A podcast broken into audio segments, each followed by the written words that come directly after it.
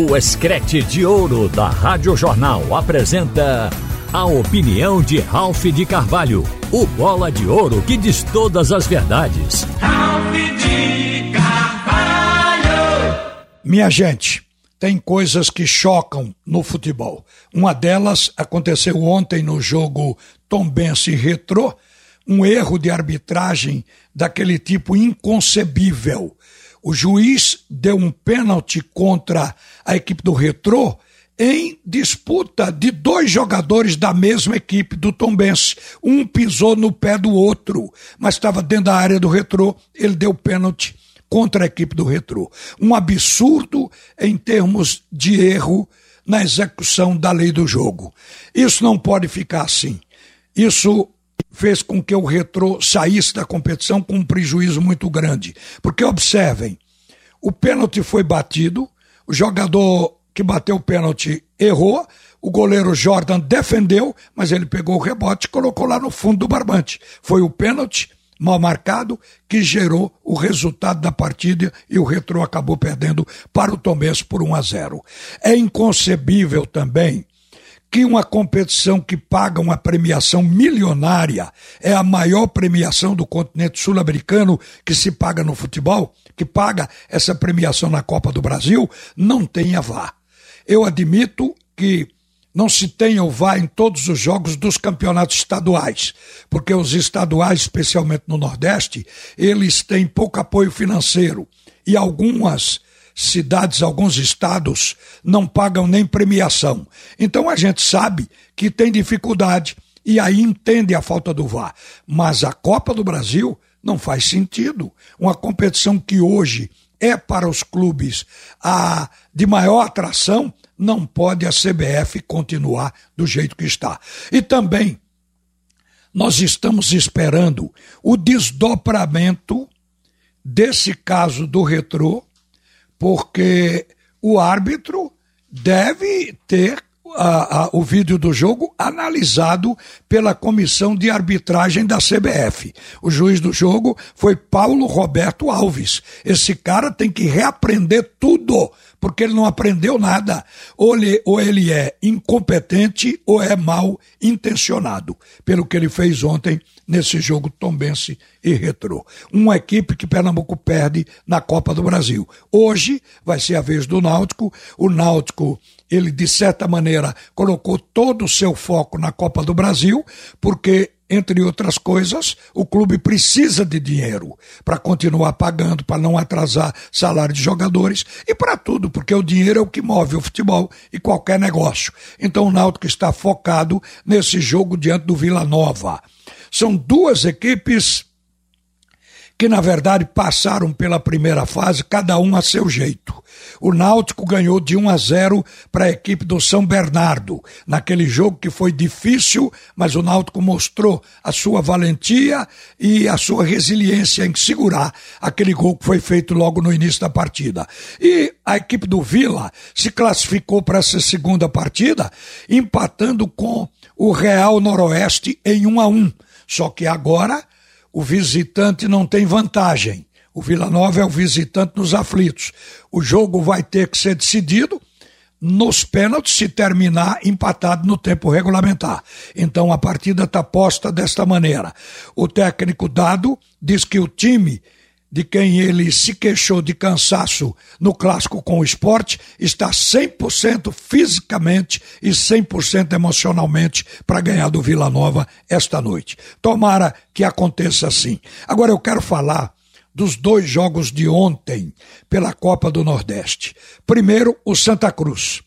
O Santa Cruz, ele fez um primeiro tempo bom, foi melhor em campo do que a equipe do Ferroviário do Ceará.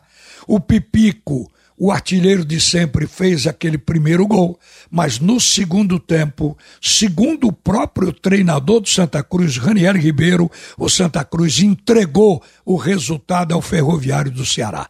É bom a gente lembrar que aqui a gente já dizia como uma avaliação prévia de que o Ferroviário é uma equipe hoje mais ajustada, portanto mais técnica do que do Santa Cruz. Mas como o Santa tinha vencido ao time do Sampaio, jogando menos, mas sendo objetivo nas bolas paradas, nos momentos decisivos, acabou ganhando e por um placar de 3 a 1, placar grande. Aí a gente pode se repetir o fato, mas o Santa jogou até melhor do que contra o Sampaio no primeiro tempo. No segundo tempo, o Ferroviário, comandado pelo Ciel, engoliu. Agora, para isso, houve uma motivação para o crescimento do Ferroviário. Foi a saída do G2. O G2 não aguenta 90 minutos. Naquele jogo com o Sampaio, era jogo em casa, a torcida apoiando, o G2 saiu, entrou o Marcelinho, a torcida empurrando, o time teve fibra para mudar o posicionamento, passar para o contra-ataque e fazer o terceiro gol na base do contra-ataque, que foi aquele gol contra. Então, ontem não ocorreu. O, o jogador G2 saiu, o time caiu, o adversário engoliu. O Raniel Ribeiro, ele no vestiário, na coletiva, ele não mediu as palavras. Ele disse que o Santa Cruz não teve competência para vencer e deu o resultado para o Ferroviário. É uma acusação pesada, mas realista. E também enumerou os erros do time, especialmente da defesa. O Santa Cruz está no bolo nesse grupo B dos que sonham ainda com classificação. Ceará, ABC, Sergipe e Náutico, que estão nas primeiras colocações, nas quatro daqueles que vão passar para a segunda fase, e tem abaixo Santa Cruz e Bahia, ainda brigando por espaço. O Santa Cruz enfrentou ontem um adversário que ele até poderia ganhar.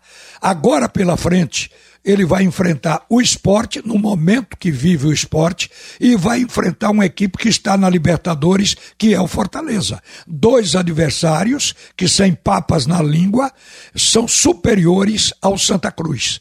Pode acontecer, porque no futebol o menor ganha do maior, mas tecnicamente o Santa Cruz está abaixo desses dois adversários. Então é uma questão de esperar, porque a gente dá o favoritismo mas não pode dizer o resultado do jogo. Vamos aguardar, mas é uma situação difícil, porque o Santa ele não está bem nem na Copa do Nordeste, nem no Campeonato Estadual.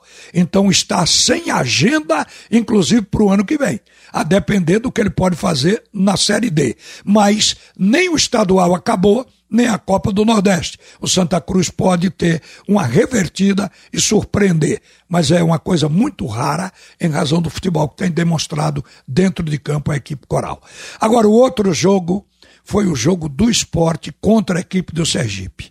Uma batalha na Ilha do Retiro. O esporte ganhou o jogo e com a vitória, a liderança do campeonato no grupo A o esporte hoje é o primeiro colocado, Fortaleza caiu para a segunda colocação, com o mesmo número de pontos, mas em razão do brutal saldo de gols que o esporte tem, engoliu a equipe do Fortaleza, porque elas estão equivalentes em número de pontos, em número de vitórias, que são os critérios para o desempate, mas no saldo de gols o esporte sobrou. Sobrou porque esse time do esporte hoje está com 42 gols nas duas competições que está fazendo nesse início de temporada. O esporte, com isso, ele está fazendo saldo de gols. Foram 12 vitórias, três empates e uma derrota. Quer dizer, aqui é o geral, mas dentro da Copa do Nordeste, o esporte tem um aproveitamento muito alto de 81,2%. Agora, está com a média de gol de 2,62 por partida. Isso significa dizer que o time do esporte ele pode pensar e nutrir a expectativa de ser o campeão do Nordeste este ano.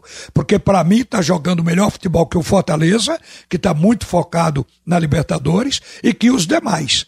Bahia e Vitória, que eram também apontados como possíveis finalistas, os dois estão fracassando na competição. Então o esporte está sobrando. Claro que tem outros times aí brigando, mas o futebol que o esporte está jogando é superior aos demais. Ontem poderia ter empatado, mas ganhou do Sergipe. O esporte jogou melhor o primeiro tempo, contra um adversário que tem qualidade. O time dirigido por Rafael Jacques, que foi jogador do esporte, ele tem uma estrutura de jogo bem montada. O time marca alto, o time tem preocupação de fazer a marcação para não deixar o adversário jogar nas entrelinhas e é um time ousado que ataca também. Então o esporte pegou um adversário duro, mas foi para cima porque jogou melhor o primeiro tempo, fez um gol, um gol lindo com o Wagner Love.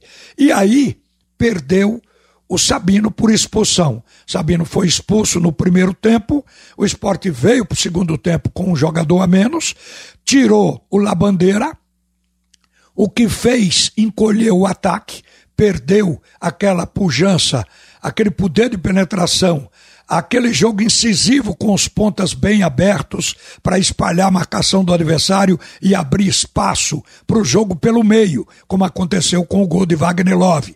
Com a saída da bandeira e a entrada do Chico, que foi para o lugar de Sabino para poder completar a defesa, o time do esporte voltou num futebol reativo, marcando primeiro e tentando jogar no contra-ataque.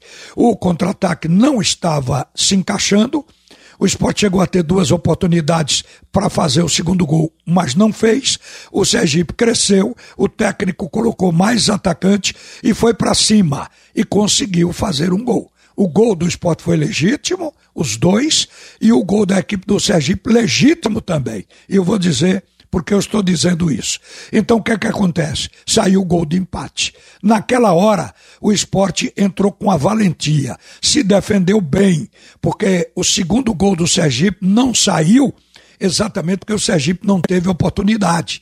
Essa oportunidade não foi dada pela marcação do esporte. Mas, por outro lado, o esporte parecia estar se conformando com o empate.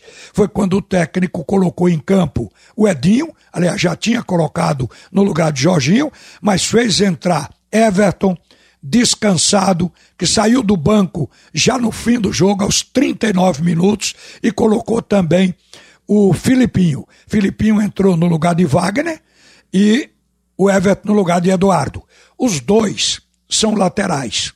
Como do lado esquerdo o Carius continuava jogando, o Filipinho virou um ponta pela, pelo lado esquerdo. E Everton um ponta pelo lado direito, embora ajudassem também na marcação. Então, a colocação dos dois laterais, que jogam com dupla função, funcionou. Foi da jogada do Filipinho pela ponta esquerda, que gerou escanteio, escanteio batido por Edinho e a cabeçada espetacular de Thierry fez o esporte sair vencedor. O placar foi 2 a 1 um, absolutamente justo. Mas o que eu quero dizer aqui, o porquê eu falei que os gols foram legítimos, porque o técnico Enderson Moreira se queixou de que saiu aquele gol de empate porque tinha havido um lateral e o juiz deixou bater o lateral mais à frente do que no lugar que a bola saiu. Coisa que acontece com todo clube, é normal o jogador andar um passo, dois, andar para frente. E falou também que tinha uma segunda bola dentro de campo. A segunda bola foi tirada antes do lance, antes do cruzamento na área, portanto não interferiu. Quando entra uma segunda bola, Normalmente o jogador bota para fora e o jogo nem para. Então isso aí não é argumento. O que aconteceu é que a bola foi arremessada no lateral para Igor Bahia, centroavante do Sergipe que estava pela ponta direita. Quem estava marcando esse jogador era o Chico. O Chico falhou. Ele então cruzou para o Abner, que estava na frente do gol do esporte, também sem marcação. Então você chega à conclusão de que o gol da equipe do Sergipe foi desatenção, falta de marcação coletiva do sistema de defesa do Esporte Clube do Recife, que é um sistema bom. Mas saiu o gol do Sergipe.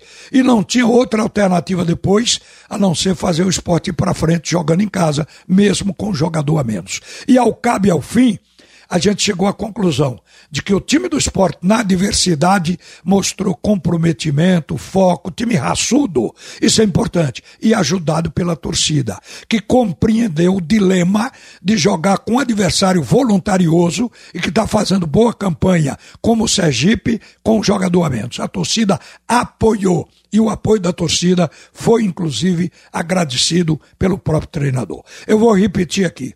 Eu vejo o esporte hoje jogando o melhor futebol dessa Copa do Nordeste. Isso é importante, porque tem outros times de Série A, especialmente no Ceará. O esporte está na Série B, mas hoje o esporte mostrou uma reação em relação ao futebol do ano passado, principalmente no que concerne a manter uma defesa segura e a manter um ataque goleador. O esporte evoluiu basicamente nisso, no aspecto de ser hoje um time ganhador. Por isso, você apontar a probabilidade do esporte ser o campeão do Nordeste de 2023 não é uma coisa que esteja longe da realidade do time.